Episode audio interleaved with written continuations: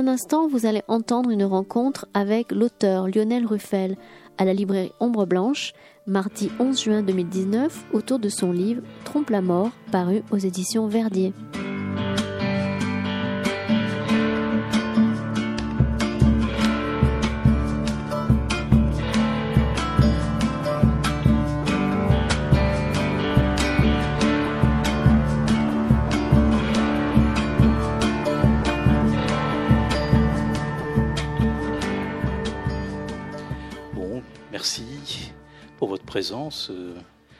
C'est très intimidant d'être à côté d'un, de quelqu'un qui sait autant de choses sur la littérature et qui l'enseigne. Et bon, évidemment, même, l'enseigner en crise, c'est tout de même l'enseigner. Alors, on va essayer de faire un. Je vais essayer de faire un bon parcours, un peu, de, ce livre. On en a déjà discuté, toi et moi, au, café. Et puis, euh, après, euh, toutes les questions sont permises et le débat est ouvert. Euh, je vais rappeler que bah, tu, tu, as été étudiant ici, tu as enseigné ici, tu enseignes à, Paris 8. Euh, bon, moi, c'est Paris 8, c'est toujours Vincennes, mais bon. Voilà. Tu t'es même trompé tout à l'heure, tu as dit Montreuil. Oui, oui, je, non, Paris 8 Saint-Denis. Donc Paris 8 93, alors c'est ça. Et oui, mais enfin, je dis, je dis Montreuil une fois parce que finalement. On a un IUT à Montreuil. Ah, bon, je ne me suis pas tout à fait trompé. Et puis que tu, donc, tu publies euh, aux éditions Verdier. Cette année, euh, c'est marqué derrière, Verdier 40 ans d'édition. C'est une maison qui t'est particulièrement chère parce que ben, je, je t'ai connu euh, étudiant tournant autour de cette maison dans laquelle finalement tu, tu, as, tu t'es impliqué avec la collection Kaoïd, tiens. Non, non, c'est pas dans la collection. C'est pas dans la collection prudent, hein, prudent. Et puis, euh, c'est de la vraie déontologie. Voilà, je, j'édite chez mon éditeur, mais pas dans ma collection. C'est parfait. Est-ce que tu, as eu l'idée de, éventuellement, même de, de proposer Non. De le proposer à ma collection? Non, de le proposer ailleurs. Ah non, non, non. Non, non, Verdier est ma maison. Voilà. Voilà, je peux en parler d'ailleurs hein, de ça. Ah, bah, tu, si, tu, tu, peux en dire deux mots. C'est vraiment ma maison, oui. oui. Ah oui, non, non, c'est vrai que comme tu le dis, mais je, peux enchaîner là-dessus parce que c'est les 40 ans de Verdier. Je crois que c'est un cycle aussi autour des 40 ans de Verdier. Oui, il y a, tous, les, mois, hein, deux, trois rencontres. Oui, non, non, c'est vraiment pour moi une maison que j'ai rencontrée comme maison d'ailleurs, puisque c'est une maison, comme tu le sais, où nous sommes allés souvent, toi et moi, euh, à côté de la Grâce. Et euh, euh, je me souviens, peut-être certains étaient là d'ailleurs. Je crois que Lionel était là peut-être euh, ce jour-là, euh, quand on a fêté nos 18 ans avec une amie. On a fêté nos 18 ans dans la maison d'édition à rue Enval. C'était complètement accidentel pour moi. Je ne savais pas que je finirais par publier dans cette maison. Et c'était un anniversaire de gens de 18 ans. Donc à 5 heures du matin, on était quand même un peu ébréché, il faut bien le dire. On a ouvert une porte et on est tombé sur tous les livres Verdier. C'était dans le hangar. Et ça a été ma première vision de l'édition. En fait, j'avais jamais su ce qu'était l'édition j'ai vu tous les livres Verdier. Tout d'un coup, j'ai pris conscience de ce qu'était. Et, euh, et, euh, plus tard, je les ai rencontrés et depuis, euh, ben, c'était, je crois, juste avant 98-99, donc 20 ans, et, et j'ai jamais pensé les quitter. Non. Ouais. Et la vigne était encore là? La vigne était encore là, oui, oui. Bien, de la, de la vigne au livre, il y a le fameux Libère, le, du vin au livre. Euh, Trompe la mort. Alors évidemment, euh, ce titre, euh, on pourrait dire, est-ce qu'on pourrait dire que ce, ce, titre, enfin ce livre Trompe la mort, tournerait autour de, de l'idée, tu le dis aussi hein, dans le, dans le prière d'insérer, donc l'idée bien installée, concrète, presque avérée aujourd'hui d'une fin du monde qu'on intègre progressivement, mais aussi une, une, fin du monde finalement déplacée. Mais je, me suis quand même demandé si, procédant de là, il n'y avait pas plutôt l'obsession d'une nécessité de trouver les, les termes nouveaux d'une liberté. Voilà, donc euh, Première, euh, ce serait une première question. Est-ce que, est-ce que trompe la mort, ce serait pour toi euh, une sorte de conte moral? Alors, je ne sais pas si je peux totalement me situer dans cette tradition hein, bien 18e, mais il se trouve qu'il y, a deux corpus de textes qui m'ont beaucoup intéressé, qui sont des corpus anciens, Les Mille et une Nuits et, Le Décameron, qui sont des recueils de contes, et donc des contes qui sont parfois des contes moraux, même qui sont peut-être animés par un, objectif de, de moral. donc, de, fait, si je me suis intéressé à eux, c'est peut-être pas pour rien. Et puis, si j'en ai repris alors franchement, de manière très très modeste et très parcellaire, une, forme en fait, puisqu'il y a un récit cadre et, trois histoires ou quatre histoires qui sont racontées. C'est peut-être justement parce que j'avais envie de me situer dans ce cadre-là. Et puis euh, dans le conte moral, peut-être il y a l'idée qu'on est entre la fiction et l'essai, la fiction et, et, euh, le discours. Et je crois que c'est là où je me situe. En fait, ce livre se situe dans ce cadre-là. Ce n'est ni un récit euh, ni un essai. C'est un peu dans un espace entre deux qui emprunte aux deux. Et le conte moral fait ça parfois, oui. Il y a une ouverture aussi le conte moral, il y a une fin. Oui, oui. Alors là, moi, la fin, elle est ouverte, hein, puisque euh, même un des personnages passe la parole à un autre personnage, et, euh, euh, et, ce personnage, on n'entend pas ce qu'il va dire, et c'est ce que je compte faire au banquet du livre cet été, c'est-à-dire faire la suite. Alors on a discuté au café très longuement du prologue, on y reviendra pour mm. parler de peut-être de, littérature, d'enseignement, mm. de, diffusion des de diffusion des savoirs, de, cette homonarance euh, et puis de, et de l'université, de l'état de l'université, la tienne mm. et, l'université en général et ce rôle de l'université que dont, tu déplores la disparition progressive. On le verra peut-être vers la fin, mais dans, la construction du livre. Euh, on va commencer donc par ce, livre qui, est, qui, je le rappelle, est un parallélépipède de papier. Hein, tu, tu, nous le rappelles au milieu, de, au milieu du livre. En tout cas, il y a euh, le récit, me semble-t-il, se construit par euh, dans une certaine progressivité. Il y a comme un effet de, révélateur, comme euh, dans le processus d'un tirage photo. Il y a une image qui monte et, et, progressivement, il y, a une, il y a une lumière, il y a une lumière des blancs qui vient se substituer un peu au, noir de l'air. Et je rappelle, je te rappelais qu'au début il y a, euh, il y a la grotte, mm. voilà, et on, on part de, de, cette grotte originelle, ou parfois aussi, on a le sentiment que tu aimerais revenir hein, à, cette origine, peut-être euh, d'ailleurs de, de, de, par sa valeur d'innocence aussi. Alors, je m'interroge. de la lumière. Oui, je m'interroge beaucoup sur la grotte en ce moment parce que c'est ce sur quoi je veux travailler pour cet été. Alors, je fais du teasing pour cet été. Si vous venez à la grâce, ça sera le 9 août euh, sur ces questions-là, sur la question de la préhistoire. Euh, euh, j'ai l'impression que mon rôle en tant qu'écrivain et écrivain de pensée, disons, pas tout à fait de fiction, mais plutôt de pensée, c'est euh, c'est d'être plutôt une caisse de résonance. C'était peut-être le sens du livre de Brouat, euh, le précédent, euh, d'être une caisse de résonance ou une éponge qui s'imprègne et puis qui tente de cristalliser des préoccupations contemporaines. Euh, et, qui tout d'un coup les voit dans certaines images. Alors pourquoi cette grotte? Il se trouve qu'il y a un point de départ qui est vraiment euh, tout à fait conjoncturel. Euh, mon université a fermé pendant un moment. Le lieu, alors j'ai mélangé des époques, mais ça fait un moment qu'on n'avait plus beaucoup de lieux pour travailler dans mon université. On allait travailler dans un lieu qui s'appelle Kiasma, qui est au Lila, qui est un centre d'art un peu alternatif, et, mais vraiment très puissant. Et puis c'est c'est un lieu très noir en fait, mais, j'avais fait un atelier avec mes étudiants qui écrivaient au mur euh, de, euh, à la craie. C'est un mur de, de, tableaux. Quoi. Ils écrivaient à la craie, ils écrivaient des choses qui nous passaient par la tête quand on travaillait.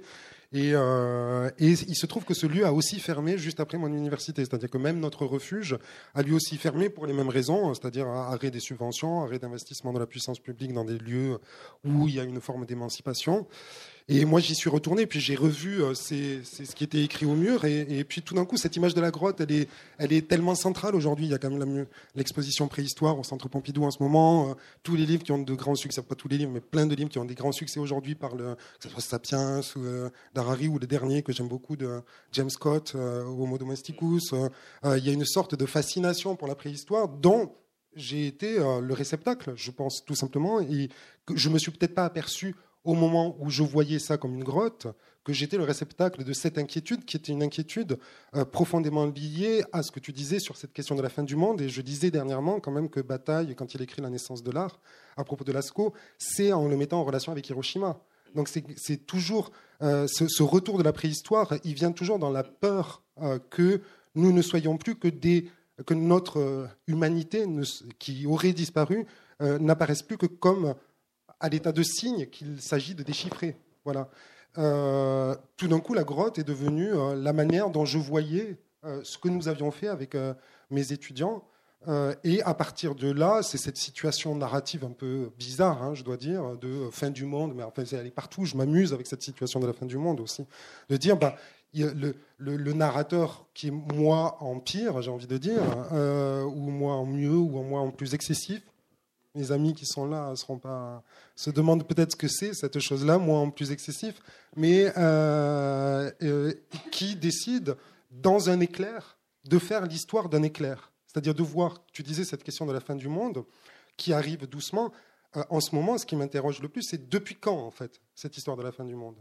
Et euh, quand même, tout ce que je lis en ce moment, c'est de se dire qu'il y a un rôle très euh, puissant de l'écriture là-dedans. Cette écriture qui est une forme d'accélération de la circulation des données. Et comme je travaille avec l'écrit, comme je travaille avec les fictions, ça ne peut pas me laisser euh, je ne peux pas être indifférent à ça. Je ne peux pas être indifférent de savoir, euh, c'est ce que j'ai dit dans l'entretien dont tu m'as parlé tout à l'heure, euh, la question c'est quel est notre degré de participation aux extinctions en cours et quel rôle joue l'écriture et la fiction là-dedans? Donc il est animé par ça, c'est-à-dire il est animé par ce narrateur qui est aussi moi, par cette interrogation sur pourquoi on produit des fictions, pourquoi on produit des narrations, comment on devient, on entre dans cette condition narrative et est-ce que ces fictions, elles ont toutes la même valeur? Et euh, il me semble quand même que euh, ce que j'essaie de dire dans ce livre, c'est que non, en fait, elles n'ont pas toutes la même valeur. Euh, il y, a des fictions qui sont vraiment des fictions qui sont des puissances de destruction et, des fictions qui sont c'est trompe la mort. Et donc trompe la mort, c'est la manière dont je vois l'histoire de la littérature, une manière de tromper la mort tout en utilisant ces mêmes la littérature, le cinéma ou que sais-je, les fictions, disons, euh, tout en utilisant les mêmes ressources. Voilà. D'où, euh, mais bon, je ne vais pas aller trop vite là-dedans, mais l'utilisation de, cette, de ce concept de pharmacone, euh, qui est un concept que le philosophe Jacques Derrida, non pas emprunte à Platon, mais, travaille à partir de Platon. Platon a une relation à l'écriture très délicate. Et, enfin, Socrate dit que l'écriture est un problème parce qu'à cause de l'écriture, on va trouver une grande facilité, mais qu'en même temps, on ne va plus retenir des choses, on va, euh, faciliter cette circulation euh, d'informations non maîtrisées. C'est une position qu'on pourrait dire conservatrice, mais euh, Derrida dit, en fait, c'est ce qu'on appelle un pharmacone. Un pharmacone, c'est remède, poison et bouc émissaire. Bon, je pense qu'il y a beaucoup de choses qu'on peut penser grâce au pharmacone, et notamment à la littérature. Donc, Trompe la mort, c'est à la fois je ne peux pas dire que ça soit très très joyeux de dire trompe la mort, mais, mais si, il y a quand même quelque chose de, joyeux et de positif, c'est qu'on la trompe justement, c'est qu'on essaie de l'esquiver, on essaie de la contourner, on essaie de la, de la faire euh, jouer différemment, cette mort-là, qu'on sait quand même inéluctable, hein, les uns et les autres. Je, reviens à ma question, parce que tu, finalement, tu, tu, tu, décales tes réponses. On a parlé de la fin du monde. Après, non, non, non, mais je, reviens à, mm. euh, à, la, progressivité dans, mm. dans, dans, mm. ton récit et euh, au fait que finalement, euh, trompe la mort. Il y, en a au XIIIe siècle qui auraient, qui, qui auraient bien aimé tromper la mort, mais la mort ne les a pas trompés, elle les a liquidés. Et tu, et tu, tu nous rappelles que pas loin de la moitié, peut-être la moitié ou 40% de la population européenne est passée sous la, sous la, la faute de la peste noire. Voilà, donc le récit, je reviens, se, construit dans une certaine progressivité, me semble-t-il. On, on, parle de cette grotte qui est celle de, l'expérience que tu as euh, avec, tes, étudiants, puis euh, on, commence euh, sous, l'égide de, des mille et une nuits et, d'une mort, mort prononcée qui est sans arrêt différée par le récit de Scheherazade. puis Bon, il y a cet épisode dont on parlera très vite, euh, qui, est, le, second épisode choisi, qui est celui de Tarnac, et je reviens au XIIIe siècle et euh, à cette mort normalement inévitable, mais qui finalement, euh, c'est peut-être dans ce récit, dans cette mortelle, de, de cette mortelle pestilence, qu'on arrive, enfin, que certains arrivent à s'éloigner et à rester non seulement en vie, mais même à, à, trouver de la lumière et, de l'air. Oui, j'aimerais bien que ça nous arrive aussi, et c'est pour ça que je travaille, que je travaille ce texte. Pour, pour être honnête, chacun de ces objets euh, est dû à des circonstances très particulières. Pourquoi les Décameron C'est vraiment je fonctionne souvent comme ça. C'est on travaillait justement avec nos étudiants. Je me suis dit tiens, on est un Décameron. Ah tiens, bah, je suis allé relire le Décameron et relisant le, prologue, enfin qui est la première nouvelle déjà du Décameron. Donc c'est un texte du du XIVe siècle, toscan, de cet auteur qui s'appelle Boccace, en italien Boccaccio, et qui invente la, nouvelle moderne, on pourrait dire, voire une forme de narrativité moderne. Et, euh, le relisant, c'était fascinant parce qu'il décrivait exactement notre condition. C'est-à-dire que c'est un texte sur l'Anthropocène. On parle beaucoup de cet Anthropocène aujourd'hui, euh, ce, cette ère dans laquelle nous serions où euh, l'homme a un impact sur la, la, géologie du monde, la climatologie, la géologie du monde. Euh, mais au fond, il me semblait décrire exactement certaines de nos réflexes, et même mieux que tout ce que j'avais lu jusqu'à maintenant.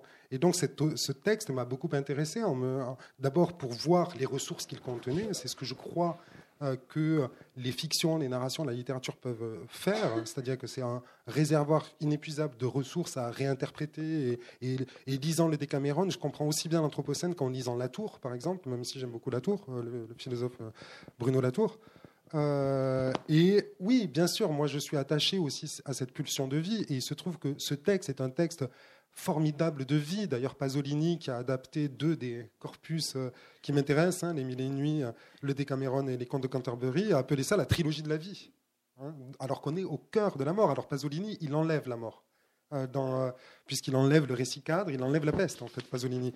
Euh, alors que c'est fascinant de voir comme Boccace. Il n'enlève pas la pestilence. Non, non, non, pas, la pestilence. Mais c'est fascinant de voir comment Boccace arrive à décrire des scénarios, des scénarios qui sont toujours les nôtres aujourd'hui. Ceux en anglais, on dit escapism, ceux qui veulent s'échapper. Hein, les, gens de la Silicon Valley qui construisent des îles, etc., dans lesquelles il faut euh, devenir un, transhumain. Euh, euh, ceux, au contraire, qui se disent bon, foutu pour foutu, je vais me bourrer la gueule, bien manger, forniquer, et puis n'en parlons plus. Et puis d'autres un peu plus, moi je les appelle les sociodémocrates du Trecento dans le livre, ceux qui, sont dans des positions un peu entre deux, il faut qu'on se préserve, mais pas complètement quitter la chose, etc.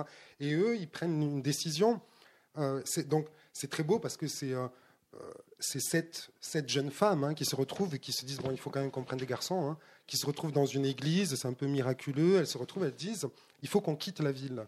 Il faut qu'on quitte la ville et qu'on aille se mettre sur une colline, mais pas, pour quitter le monde, pour réinventer une politique. Et notamment, elles font un usage politique très révolutionnaire, c'est qu'ils élisent chaque jour un roi, une reine, qui ne doit pas s'épuiser dans l'exercice du pouvoir et va animer euh, euh, leurs activités euh, sans, sans posséder ce pouvoir-là. Et en fait, si j'ai eu envie de, travailler sur les Décameron, c'est que je voyais un lien très fort entre ce texte et un texte de mon collègue ami théoricien et, génie. C'est un des rares génies vraiment purs que je, connais, que je connaisse, Yves Citon, qui a écrit un texte sur les médias contemporains et comment on peut arriver à la fois à les bloquer, à les recanaliser, etc. Donc euh, voilà, euh, parler du Décameron, en fait, pour moi, c'est parler de nous, de s'offrir euh, une forme d'espoir sans que je puisse totalement mettre une structure politique sur cet espoir, même si je pense que ça a à voir avec la question du capitalisme. Alors cette question du capitalisme qui dans la, dans la partie centrale, hein, euh, donc celle consacrée à Tarnac euh, et à. Et à, Kant. À, un texte de Kant. Et donc cette, cette partie centrale. Et, et, aussi, pardon, mais un, clip vidéo de Glenn Beck, qui est un chroniqueur conservateur de Fox News. Ouais. Ah ben tu nous raconteras ça. Oui. Euh, dans cette partie centrale, donc il y a l'idée à un moment donné de, de bloquer tout. Voilà. Mais il y a une chose qui ne se bloque pas, par exemple, je, t'entendais, c'est la circulation du bacille. Au 14e, on ne peut pas bloquer la circulation du bacille. Et c'est vrai que, t'entendant, je, je, me disais aussi que ça, ressemble peut-être d'une certaine façon à l'Anthropocène, bien que, bien que cette crise de l'Anthropocène soit beaucoup plus récente, puisqu'ils la font, la fait remonter au début du 19e, je crois. Oui, enfin, c'est très discuté. Euh, James Scott le dit, dit que c'est l'invention du feu Euh, de certains disent que c'est Hiroshima. Enfin, c'est très discuté. Ouais. En tout cas, la circulation du bacille se fait parce qu'il y a du commerce en Méditerranée. Hein. Voilà. Et alors, comment est-ce qu'on peut bloquer la circulation Les sociodémocrates, comme tu le dis, n'ont pas très envie que de, bloquer la circulation des marchandises, parce que c'est ce qui conditionne la vie, et c'est ce qui conditionne les, justement les débuts de ce capitalisme. Alors, bloquer tout, bloquer tout, ce serait quoi? Oui, mais c'est justement, hein, tu, fais bien de rappeler cette origine, c'est que euh, ce qui m'intéresse, c'est de comprendre notre, ou je peux dire ma, pour, pour, ne pas vous englober, vous êtes pour rien dans ça, mais ma propre résistance à tout bloquer. C'est, ce qui est frappant, c'est que sachant tout ça, on sait tout, en fait. C'est notre résistance à ne pas vouloir bloquer.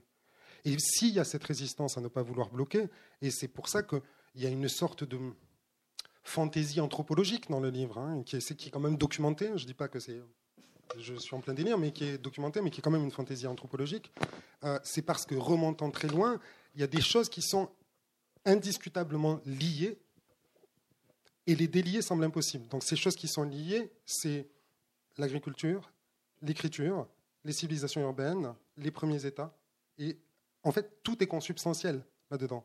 Et euh, du coup, euh, ce que je veux interroger là-dedans, c'est pas tellement dire allez, il faut tout bloquer, comme je, je, prends les textes de l'insurrection qui vient ou de à nos amis qui disent bloquons tout. Et je trouve, que ça, je trouve ça intéressant, ça m'intéresse en fait. Mais je sais très bien qu'en nous, quelque chose fait tout pour ne pas bloquer.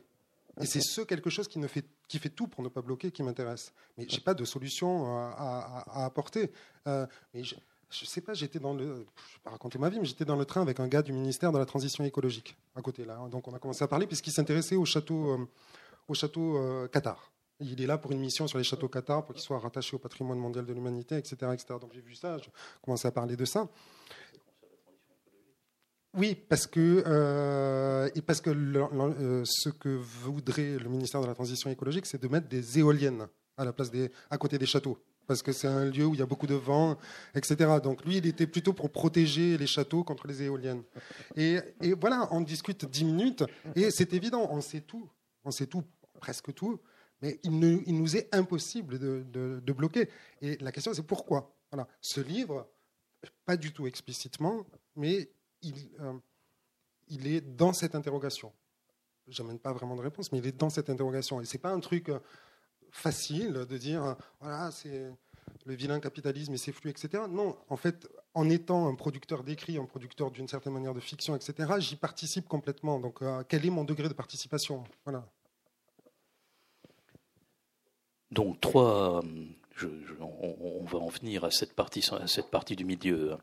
Je rappelle donc pour, euh, pour, que, pour éclairer nos chemins euh, et le chemin, tu ne donnes pas de direction. Hein. Donc, mm. comme tu me disais tout à l'heure, on reste dans des interstices, on ne sait pas très bien où on va, mais en tout cas, voilà, tu, tu, tu, tu nous, tends, euh, tu, nous tends des pistes.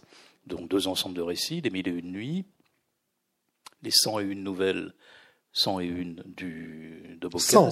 Cent, Non, non, et une. Non, en fait, le prologue est, compris dans les 100, en fait. Quand on les ajoute, ça fait 100. On les, on le, C'est discuté, hein Et donc, d'un côté, des récits de mille et une nuits imbriqués les uns dans les autres et qui sont là pour euh, enrayer une machine de mort. Donc, on est. Hein. De l'autre, donc, ces nouvelles.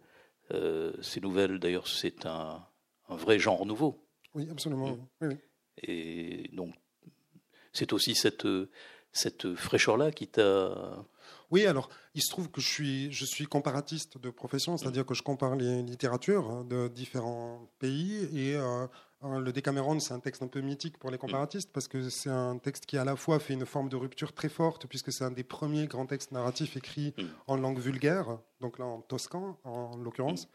Il y en a déjà eu d'autres, mais c'est un des grands et qui par ailleurs va beaucoup circuler avant l'imprimerie. Donc il y a une circulation du texte et qui par ailleurs est de toute évidence le réceptacle euh, de l'influence des Mille et une nuits dont Bocas n'avait pas du tout connaissance. En fait, il savait pas que ça existait même les Mille et une nuits. Et surtout, il forme, euh, il, a, il, fait à la fois, il hérite d'une tradition des fabliaux médiévaux, etc. Mais il forme une rupture euh, en constituant un genre qui est le genre de la nouvelle, hein, ce genre narratif qui avait été non pas inconnu, puisqu'on le trouve dans le milieu nuit, par exemple, mais voilà, qu'il qui l'installe. Et par ailleurs, c'est un des premiers livres, ça c'est en tant que contemporanéiste qui m'intéresse, c'est un premier livre à s'intéresser à son temps, à un événement, à un événement qui lui est contemporain. Il l'écrit juste après, ce qui est... bon, j'ai pas fait de recherche, etc., mais je me demande si c'est pas... inédit en fait comme geste de travailler sur un événement qui a lieu dans l'immédiat passé quoi. donc oui oui. Et donc cet événement, c'est la mort qui rôde, hein, et c'est l'organisation d'une c'est l'organisation d'une possibilité, euh, non pas d'enrayer cette mort, enfin, mais en tout cas d'y de, de, de, substituer une vie, une vie dans une organisation aussi commune. Cette notion de commun était extrêmement importante pour toi. Et justement, dans cette notion de commun, il y a aussi donc cette, dans cette partie centrale, il y a il y a Tarnac, il y a la réalité de notre hum. monde contemporain et, et la fabrique des mensonges. Hum. Voilà, donc, euh, sur, sur, le commun, pardon, tu non, sur le commun, euh, c'est vrai que ça fait un petit moment que je m'intéresse sur, à des scènes où on invente un monde à plusieurs. Euh, et ces scènes, on peut les retrouver euh, autour du feu. C'est pour ça que je m'intéresse beaucoup au feu en ce moment, à l'invention du feu. On peut le retrouver dans la politique, hein. c'est-à-dire c'est quand même à l'invention d'un monde euh, et la fiction d'un monde. Quand ils disent l'insurrection qui vient, elle ne vient pas vraiment l'insurrection. C'est-à-dire qu'ils posent un acte qui est un acte euh, qui n'est même pas du wishful thinking, qui est presque de, de la provocation. et puis, par ailleurs, il se trouve que c'est quand même totalement là en ce moment, avec les ZAD, avec je ne sais pas, l'année dernière pour le, mouvement contre Parcoursup à Tolbiac, qui se sont appelés la commune de Tolbiac, etc. Cette question de la commune, elle est vraiment très présente. Donc, euh, ce qui m'intéressait, c'était de. Euh, j'ai fait un cours après là-dessus avec mes étudiants de licence sur la différence entre faire société et faire commune. Voilà, faire société en, gérant les flux et faire commune en travaillant sur les attachements. Voilà, c'est ces attachements hein, qui m'intéressent, qui sont interpersonnels et qui très souvent passent par des fictions communes. Voilà, c'est ça le lien euh, et à côté, euh, il y a ce, que tu appelles le mensonge, qui est euh, ce que Citon appelle la mythocratie ou la médiocratie, c'est-à-dire que absolument tout pouvoir est un pouvoir narratif. il n'y a pas de pouvoir authentique qui dirait la vérité. Tout pouvoir est un pouvoir narratif. Donc, c'est un pouvoir qui s'exerce par l'adhésion à des fictions. Néanmoins, elles ont pris, et, je veux dire, il y en a eu des très très, quand tout le monde allait à l'église le dimanche, etc., c'était quand même point où il y avait une adhésion à une fiction partagée qui était brutale et, massive. Hein. Euh, mais elles ont pris, on est entré dans une forme d'hystérie, peut-être, d'hystérie de ces euh, fictions, euh, et, par ailleurs qui peuvent être des mensonges éhontés parfois.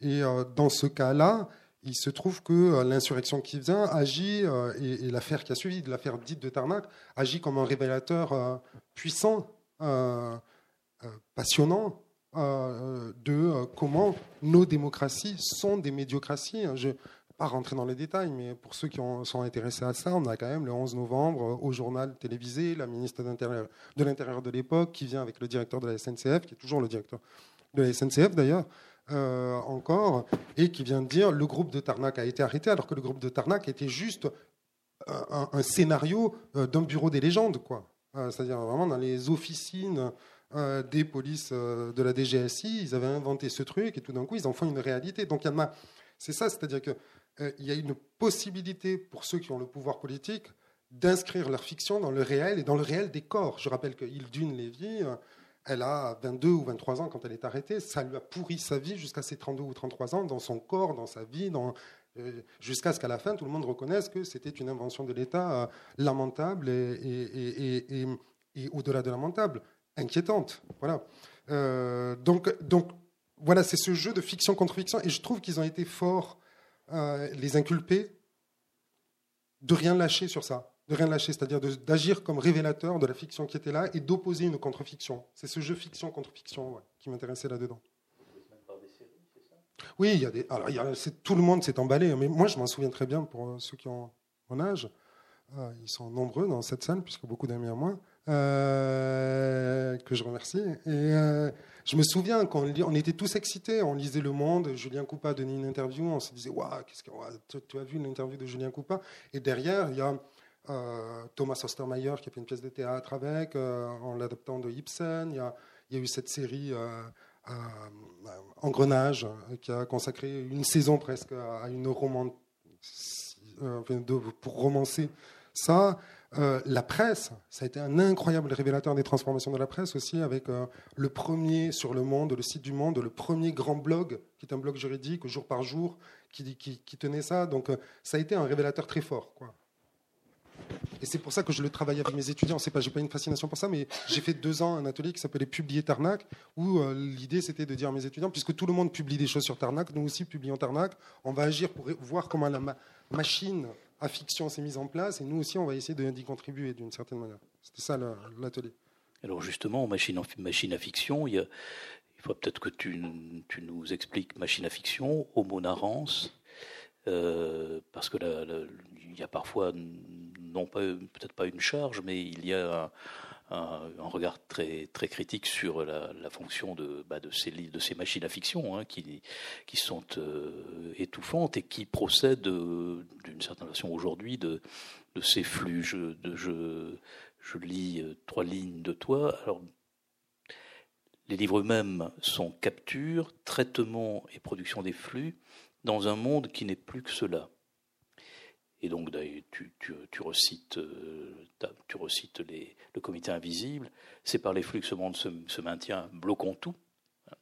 Ça, c'est d'un côté ce, cette réaction très peut-être d'hostilité euh, euh, nécessaire, et puis d'un autre côté, un peu avant, dans ce même chapitre, et c'est un peu paradoxal parce que tu n'es pas si noir sur l'avenir de la littérature, c'est d'abord c'est ce que tu enseignes. Et tu vois tu, nous tu nous mets, dans l'espoir hein, à la condition qu'il faille se remettre au travail. La littérature n'est pas morte elle peut agir. Je voudrais que tu m'expliques comment d'un côté il y a cette euh, émission permanente par ces machines à fiction et puis d'un autre côté comment pourra comment pourrait-on sortir de ce syndrome étouffant d'étouffement? D'abord, je ne suis pas du tout noir sur la littérature. S'il y a bien une chose à laquelle je crois aujourd'hui, c'est euh, justement aux fictions, aux narrations, et, particulièrement aux fictions et aux narrations littéraires qui sont celles que je connais le mieux. Et au fond, plus j'avance, plus je deviens vieux, plus je me dis que c'est la seule chose qui vaille d'être faite. Donc, euh, de, travailler avec ça, enfin tout pour moi. Hein. mais euh, donc, mais, je ne crois pas que ça soit paradoxal. En fait, l'hypothèse de ce livre, c'est que on est entouré de euh, euh, matière fictionnelle, interpersonnelle. les matières fictionnelles circulent en permanence. Dès la parole, on travaille avec ces matières fictionnelles, etc. Et il y a cette ambiance fictionnelle, cette atmosphère fictionnelle qui est parfois contrôlée, dirigée euh, par des grosses, ce que Deleuze et Guattari appelé des grosses machines molaires, hein, gros trucs qui disent euh, la croissance est bien, ou euh, il y a une croissance verte, ou etc., euh, etc. Il faut aller inverser la courbe du chômage ou des choses comme ça.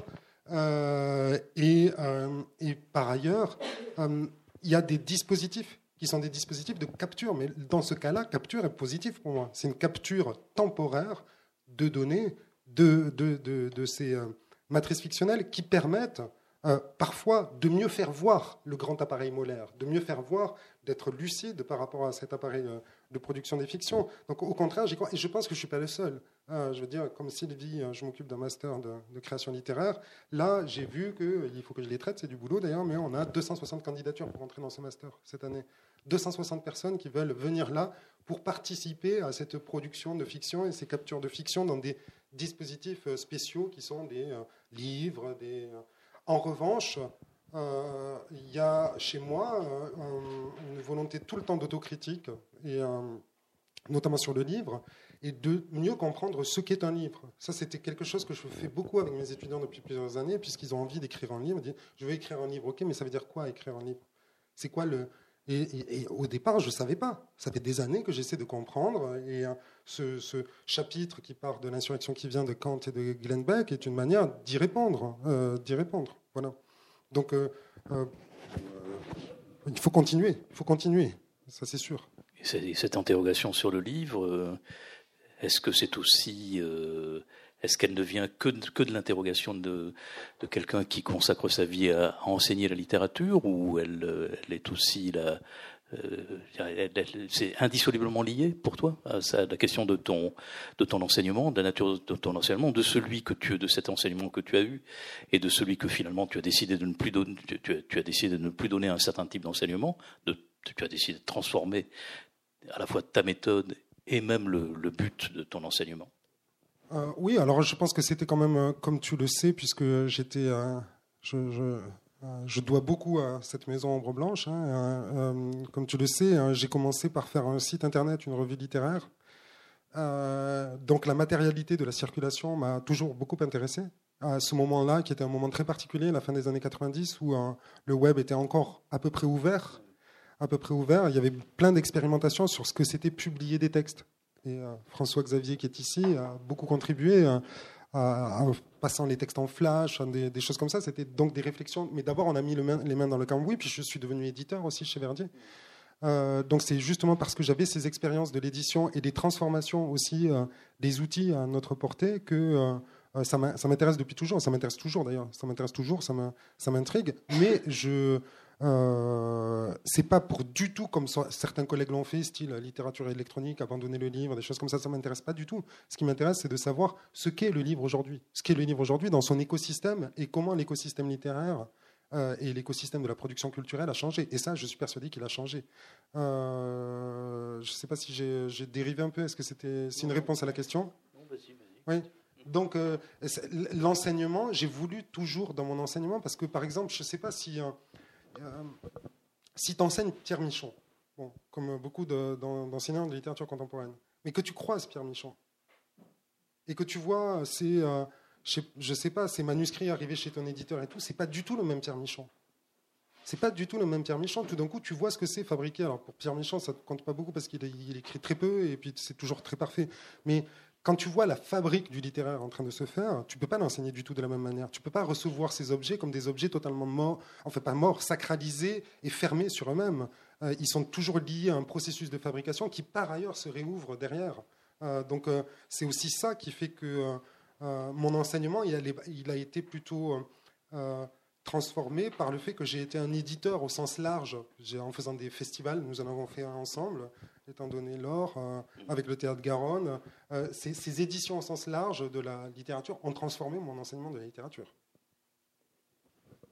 Elle aurait quel, quel espace de, pour toi, la littérature, demain en tout cas à l'aune de ce que tu, de cet espoir que tu, que tu lui, que tu lui donnes à travers ton, à travers ce livre et votre expérience, elle serait quoi? C'est toujours sur les réponses à, quoi ou pour que, que, que je bug en fait.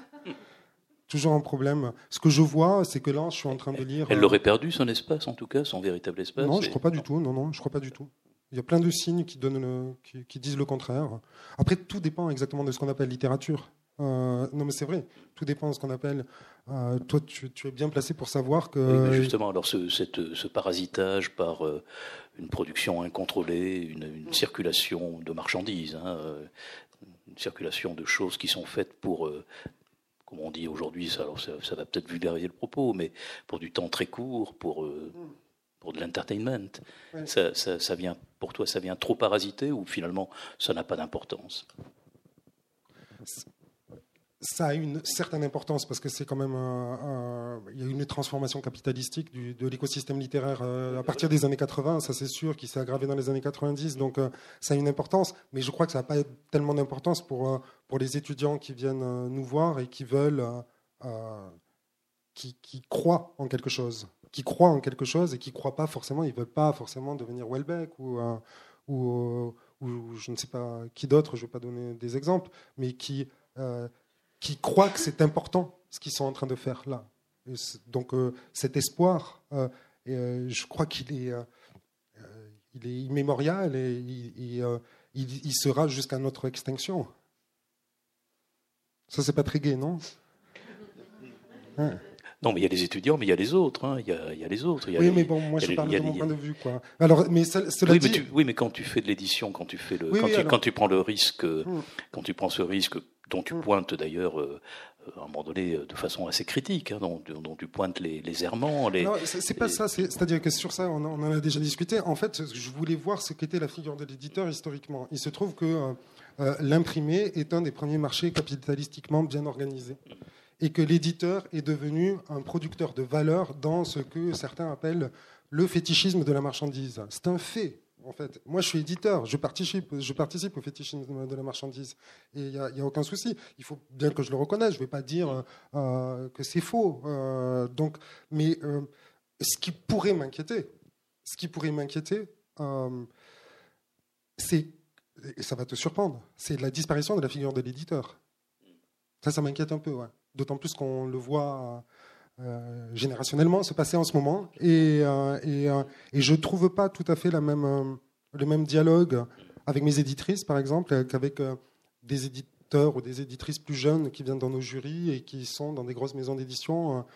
J'ai l'impression qu'on ne met pas le même sens sur le mot littérature. C'est devenu une fonction, non euh, Aujourd'hui, c'est devenu une fonction sociale. Hein. alors que c'était, alors que c'était, je crois, un, engagement personnel euh, sans limite. Oui. Mais là encore, c'est c'est pas de point de vue de ma position euh, de sujet, mais de ma position d'humain, parasité par plein de parasites de bactéries d'ailleurs, hein, pas totalement humain pur, hein, mais que ce qui est, ce qui ne mourra jamais, et c'est le plus important, c'est la condition narrative. C'est euh, ce travail sur les fictions et les narrations. Alors, je voudrais que tu en viennes, euh, et puis on, donnera la parole rapidement au, public de, cette salle. Je voudrais que tu en viennes à, aux questions d'émancipation. Parce que finalement, si, tout cela servait à quelque chose, euh, ce serait une certaine acquisition de la liberté et, et d'une émancipation. Et il y a des moyens, parmi les moyens de cette émancipation, il y a, euh, on va dire, il y a des, formes de contagion, voilà, une contagion positive. Je voudrais que tu expliques, selon toi, qu'est-ce qui, euh, entre, entre ces moyens et la finalité, qu'est-ce qui serait euh, je, comprends très bien ta question, c'est que je suis pas sûr de pouvoir y répondre. je réfléchis quand même une seconde. Hein. C'est vrai que l'image du virus, elle est très présente dans le livre. Elle est très présente. du, feu, de la, de la viralité. De, la viralité. Au fond, parfois, je me dis qu'elle est très présente depuis que je lis tous ces livres qui parlent de la naissance de l'agriculture et qui se disent, euh, qui se demandent si c'est nous qui avons domestiqué le blé ou le blé qui nous a domestiqués et si nous-mêmes, on n'est pas une espèce parasite. Et euh, c'est peut-être par rapport à ça hein, que, que je m'interroge. C'est-à-dire, est-ce qu'on est ne reproduit pas dans notre dans nos productions hein, de sens, cette, cette condition parasite. Bon, l'émancipation, alors, est-ce qu'on peut s'émanciper de cette condition parasite? Donc, quelles seraient les... Ah, écoute, moi, c'est vraiment bateau ce que je vais dire, mais l'émancipation, euh, c'est, je pense qu'être au conscient des machines fictionnelles et travailler avec est la ressource de l'émancipation. C'est là qu'il. C'est-à-dire, il faut jamais être. Alors, je, déteste pontifier, donner des leçons, mais je vais dire, il faut jamais, quand même, une fois, il faut jamais être inconscient des fictions qui nous entourent, des narrations, des récits qui nous sont faits. Et pour en être le moins inconscient, ah, il faut de temps en temps mettre la main à la pâte et être conscient qu'on en produit nous aussi. Faire, faire un pas de côté, prendre une distance et regarder. Le modèle du Décameron, il est là, en fait. C'est-à-dire, c'est tout d'un coup, euh, effectivement, il y, a, ces pas de côté, ces attachements qui se reproduisent euh, dans des situations particulières qui sont quand même généralement des situations interpersonnelles. Euh, mais mais oui, oui, oui, la condition de l'émancipation, ça serait ne pas totalement alimenter la machine de destruction fictionnelle, le moins, le moins qu'on peut, mais c'est pas facile. Hein. Je veux dire, quand on met un, ces données dans, le, dans les nuages, par exemple, on l'alimente. On est sans arrêt en train d'alimenter euh, la techno, la machine médiatique qui nous entoure, mais quand même être conscient qu'on le fait et essayer de le faire le moins possible et de produire autre chose, de faire ce pas de côté euh, euh, oui, par ces narrations partagées. Et puisque ces narrations sont partagées, est-ce qu'il a, que devient la, que devient le statut de que devient le statut de l'auteur dans ce monde qui qui pourrait euh, peut-être idéalement devenir un peu plus commun. Euh, Est-ce que, est-ce que, est-ce que l'auteur a encore pourrait avoir un avenir ou, ou il faut aussi s'écarter de cela?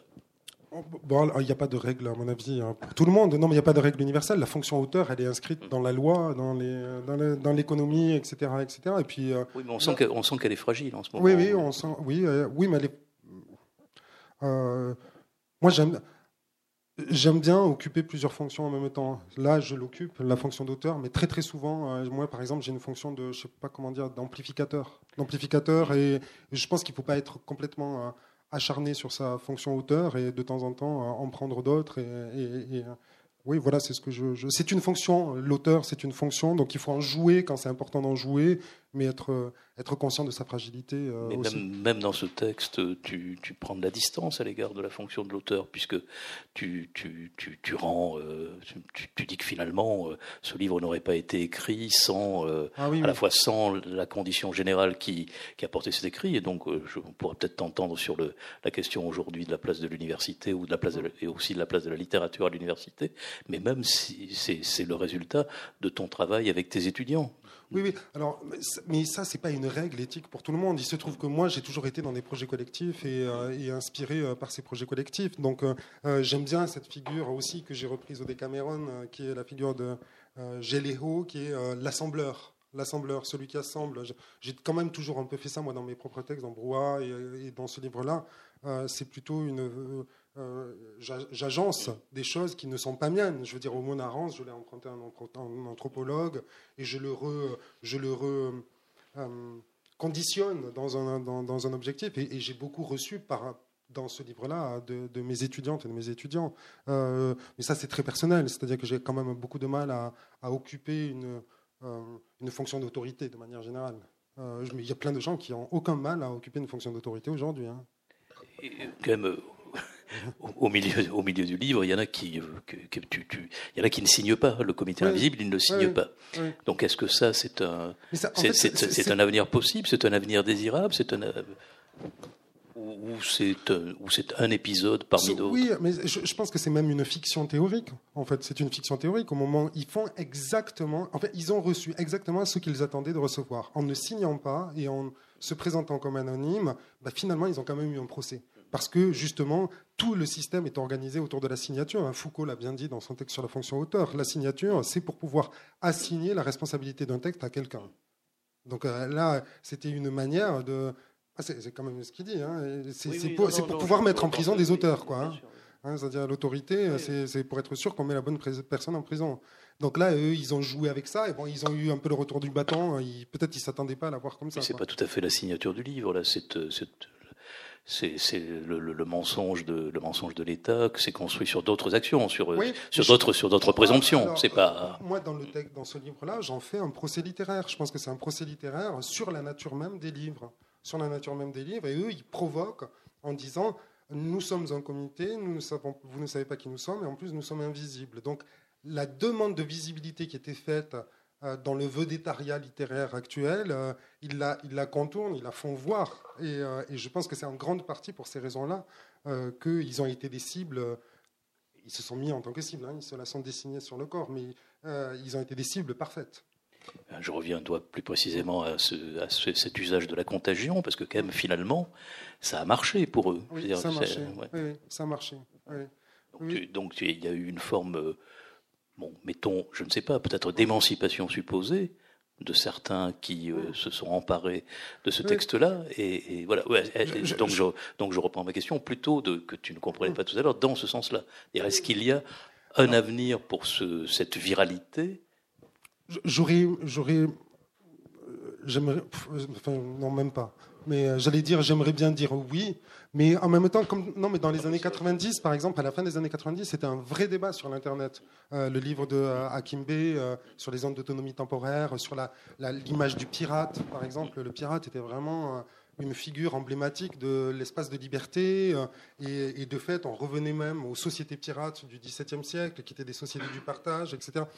Et je crois que c'est quand même ce qui se fait, par exemple, dans les, dans les ZAD, dans les, donc oui, il y a un avenir en ce moment. Enfin, il y a une expérimentation, je pense, sur ces formes de viralité.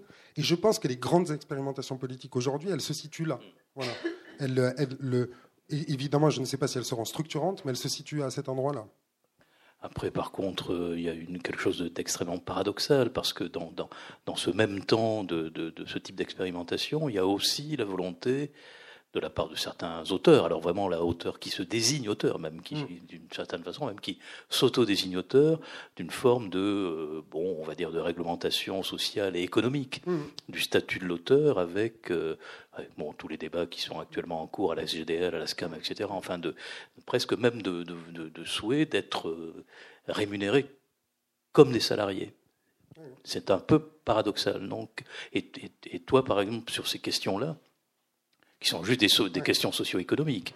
Est-ce qu'il y a euh, une forme de, de bon, d'entretien, si j'ose dire, dans ton enseignement ou dans votre enseignement collectif là-dessus? Alors, euh, on, essaie d'être assez clair sur la structure économique et juridique du littéraire aujourd'hui. Euh, moi, c'est vrai que je ne me prononce pas sur ces débats véritablement parce que je ne sais pas quoi dire. Je ne sais pas, en fait, si c'est possible, s'il y a... c'est un peu c'est le livre d'un auteur très important de, de Verdier. Entre les deux, il n'y a rien. Et quand même, de temps en temps, je me dis, entre les deux, il n'y a rien. C'est-à-dire, c'est soit une condition anarchiste et, pirate, soit on est dans le capitalisme, et avec ça, ben, c'est. Donc, on peut toujours il y avait un compromis jusqu'à présent. Voilà, hein. voilà, on peut toujours demander plus de droits, euh, mais euh, euh, c'est toujours une gestion. c'est toujours la gestion d'une crise, en fait, c'est la gestion d'une crise. Donc entre les deux, j'arrive pas à voir si franchement, si j'avais une réponse à ça, je ferais des tournées triomphales devant des milliers de personnes qui, euh, qui m'écouteraient, je serais un gourou, quoi. Bon, dernière question, justement, puisqu'il est question de, tu prononces ce mot de crise et euh, bon, j'ai été un peu, je te l'ai dit tout à l'heure, un peu interloqué quand j'ai ouvert ton livre sur cette question euh, du prologue et, et, de la crise à l'université, et particulièrement peut-être dans, la tienne. Donc peut-être en dire un, mot de, de ce qui aurait aussi été une des raisons de l'écriture de, cette, de cet ensemble qui forme, qui récit. Alors, il se trouve que le livre, j'avais commencé à l'écrire chapitre par chapitre, dans l'ordre. Au Manarance, un livre dangereux, et, et, euh, euh, non pas encore Forever des Cameron que j'ai écrit à la fin. Euh, et entre-temps, mon université, qui est une université de banlieue je sais pas, il y a un, rapport qui est sorti euh, sur euh, gentrification et paupérisation en Ile-de-France, et c'est simple, les endroits les plus paupérisés en Ile-de-France, et dans le 93, c'est-à-dire le département le plus pauvre de France, c'est entre Saint-Denis et Villetaneuse, Paris 8 et Paris 13.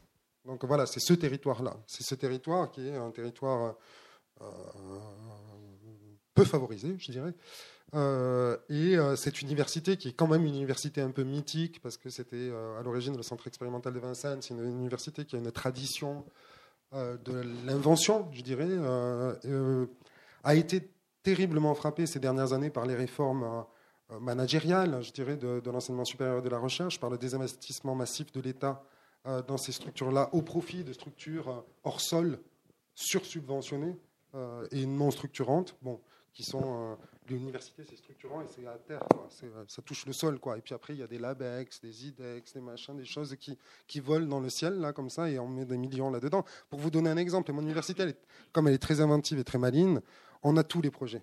L'année dernière on a eu une école universitaire de recherche. Euh, le budget c'est 16 millions. 16 millions. Ça fait trois ans qu'on est interdit de recrutement parce qu'on a un déficit. Soi-disant, en fait, ils se sont aperçus qu'il n'y avait pas de déficit, mais on avait un déficit de 4 millions. Le déficit de 4 millions qui est pour payer des enseignants était insupportable et 16 millions, dont la moitié en frais de fonctionnement, était parfaitement acceptable. Donc on voit, c'est un peu la France aujourd'hui euh, euh, qui, est, comme ça. Donc Paris 8, c'est un, lieu d'intensité maximale du désinvestissement de l'État dans le bien public. Voilà. Et il se trouve que l'an dernier, nos étudiants, ils sont un peu moins énervés qu'au Mirail, enfin, Jean Jaurès, pardon, on ne dit plus le Mirail, mais euh, moi, quand j'ai testé le Mirail. Et euh, ils sont un peu moins énervés, je crois, mais ils sont quand même énervés. Et euh, donc, ils ont bloqué la fac de manière assez violente. Ils ont quand même presque détruit le bâtiment où, j'exerce. Et en même temps, on accueillait 300 migrants dans des conditions d'hygiène absolument déplorables parce qu'on était aidé par personne. Et donc, mon université, elle a fini par fermer trois ou quatre jours au moment où on devait faire les oraux d'admission dans notre master. Ce qui bien qu'on les a rapatriés le matin à 6 heures du matin à Kiasma, qui n'était pas fermé encore, qui était vraiment devenu notre refuge. Et nous, pendant qu'on faisait toute cette procédure, on allait sélectionner les dossiers des gens qui veulent venir, qui veulent venir. je veux dire, ils veulent, ils ont envie de venir. On le faisait, on, enjambait des os de poulet, des portes. Euh, c'était vraiment quand même un peu cataclysmique. Hein. Tous les murs étaient peints, euh, c'était dément. Et on allait travailler, on se mettait dans une salle, ça, sentait très mauvais. Ça sent parfois mauvais, mais là, vraiment, ça sentait très mauvais. Et on se mettait dedans, on ouvrait les dossiers, on se disait, ah, c'est formidable, tiens, on a tellement envie de le prendre, lui, etc. C'est ce. Et, et, et, pour finir, c'est quand même un lieu, bon, je l'explique dans le prologue, euh, quand j'y vais, je vois au bord de l'autoroute des camps entiers de gens qui prennent du crack. Voilà, c'est ça aller travailler. Voilà, c'est ça aller travailler. Et je me suis aperçu que quand j'en parle autour de moi, personne ne le sait, à part les gens qui sont dedans. Personne ne le sait. D'ailleurs, tu m'as dit que toi-même, tu, tu, pas, oui, tu en as aussi. Oui, oui. Oui, oui, voilà. Et donc, aller bosser dans ces conditions, et, tout d'un coup, j'avais tout le temps autour de moi des gens un peu, hein, un peu vénères qui me disent fais une tribune, il faut que tu le dénonces, etc. Puis moi, je sais pas trop faire ça. Voilà. Euh, mais euh, au fond, cet épisode-là, où nous aussi nous trompions la mort en croyant au désir de nos étudiants, c'est ça, je me suis dit, c'est ça que je raconte depuis deux ans dans ma tête, et je ne le savais pas. C'est pas que ça, c'est pas que, c'est que je, c'était inconscient. J'étais en train de le raconter, mais c'était inconscient. Et puis tout d'un coup, ça s'est cristallisé dans ces images. Voilà. Donc la situation de l'université, elle est parfois comme ça, oui. Elle est parfois comme ça. Or, ma seule chance, je dirais, c'est d'être dans ce lieu où euh, il y a des petits miracles, où on invente des choses et où on se dit, c'est pour ça que je m'amuse avec l'image de ce livre sur le champignon de la fin du monde d'Anna Tsing, où euh, il y a ce champignon qui s'appelle Matsutake qui, qui pousse dans les ruines du capitalisme et euh, voilà, c'est devenu une image. Notre master était un peu comme ce champignon qui pousse dans les ruines, non pas du capitalisme, mais du désinvestissement de l'État. Voilà, c'est donc le début de la dernière partie du livre, et, et puis cette montée de lumière euh, de cette dernière partie qui finalement euh, recèle, euh, oui, recèle un espoir, une vie en tout cas. Hein. Il, y a, il y a de l'air, voilà, il y a de l'air, il y a de l'oxygène. Bon, comme comme vous le voyez, enfin beaucoup me connaissent ici, mais je suis quand même un peu énergique et, euh, j'essaie de ne pas me laisser totalement abattre et me dire que c'est ce que dit Pampinet, un des personnages de, du Décameron. Elle dit le plus important, c'est le maintien de la vie. Peut-être pas coûte que coûte, mais maintenir la vie. Et euh, voilà, on est. Euh, c'est pour ça que c'est pas un livre désespéré. C'est un livre qui, qui, qui essaie de voir la vie où elle se trouve et de la cultiver. Oui, tu veux arrêter? Oh, Non, je, ne sais pas, c'est toi le maître des lieux. c'est toi le maître Tu veux retrouver ton innocence, c'est ça? Oui, c'est vrai. Dis-moi un mot de la question de. on, arrêtera là. Hmm. Ce serait quoi l'innocence? Parce que c'est vrai que à la fin du livre, progressivement, s'instruit cette, euh, cette idée euh, bon, d'une innocence, de quelque chose de, d'avant la culpabilité. Il y a quelque chose de, dans, dans, ce, dans ce Décaméron de Bocas qui, qui sent euh, bon, le, le, paradis qu'on pourrait, qu'on pourrait reconstruire en commun.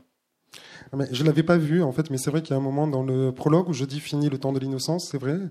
Euh, il me semble que Quignard analyse bien la question de l'innocence, c'est la naissance quand même, c'est ce qui naît, euh, c'est ce jaillissement. je ne sais pas si j'ai. Parfois, on est influencé, on ne le sait pas. Hein. Enfin, mais c'est peut-être ça, cette. Euh, euh, de manière générale, j'aime bien quand même ce, côté jaillissant, ce côté jaillissant et qui, euh, dès que ça s'institutionnalise, ça retombe dans ses travers, quoi. Donc c'est peut-être ça l'innocence et refaire jaillir, je sais pas. Renaissance, parce que quand même Bocas, c'est le début de la. Est-ce qu'on peut employer renaissance Est-ce qu'on peut employer le mot non renaissance depuis les élections européennes? Allez. Euh, Décidément. Et alors, tu, je, crois, je croyais que tu voyais tout positivement. Euh, non, non. Ah non, il y a des choses que je vois très négativement. Finalement, tu es euh, très objectif comme garçon. tantôt noir, tantôt. C'est ça. non, mais l'innocence, ça me plaît plus que la renaissance. Mais hmm. oui, l'innocence, oui. Bon, alors on va aller innocemment, avec innocence, boire un verre. Ok. Merci, Merci. pour votre présence.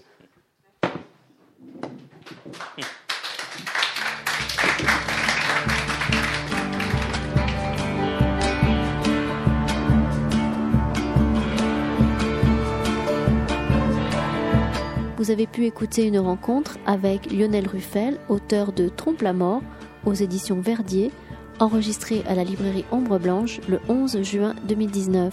Chez ce même éditeur, Lionel Ruffel a aussi publié Le dénouement en 2005 et Brouhaha en 2016.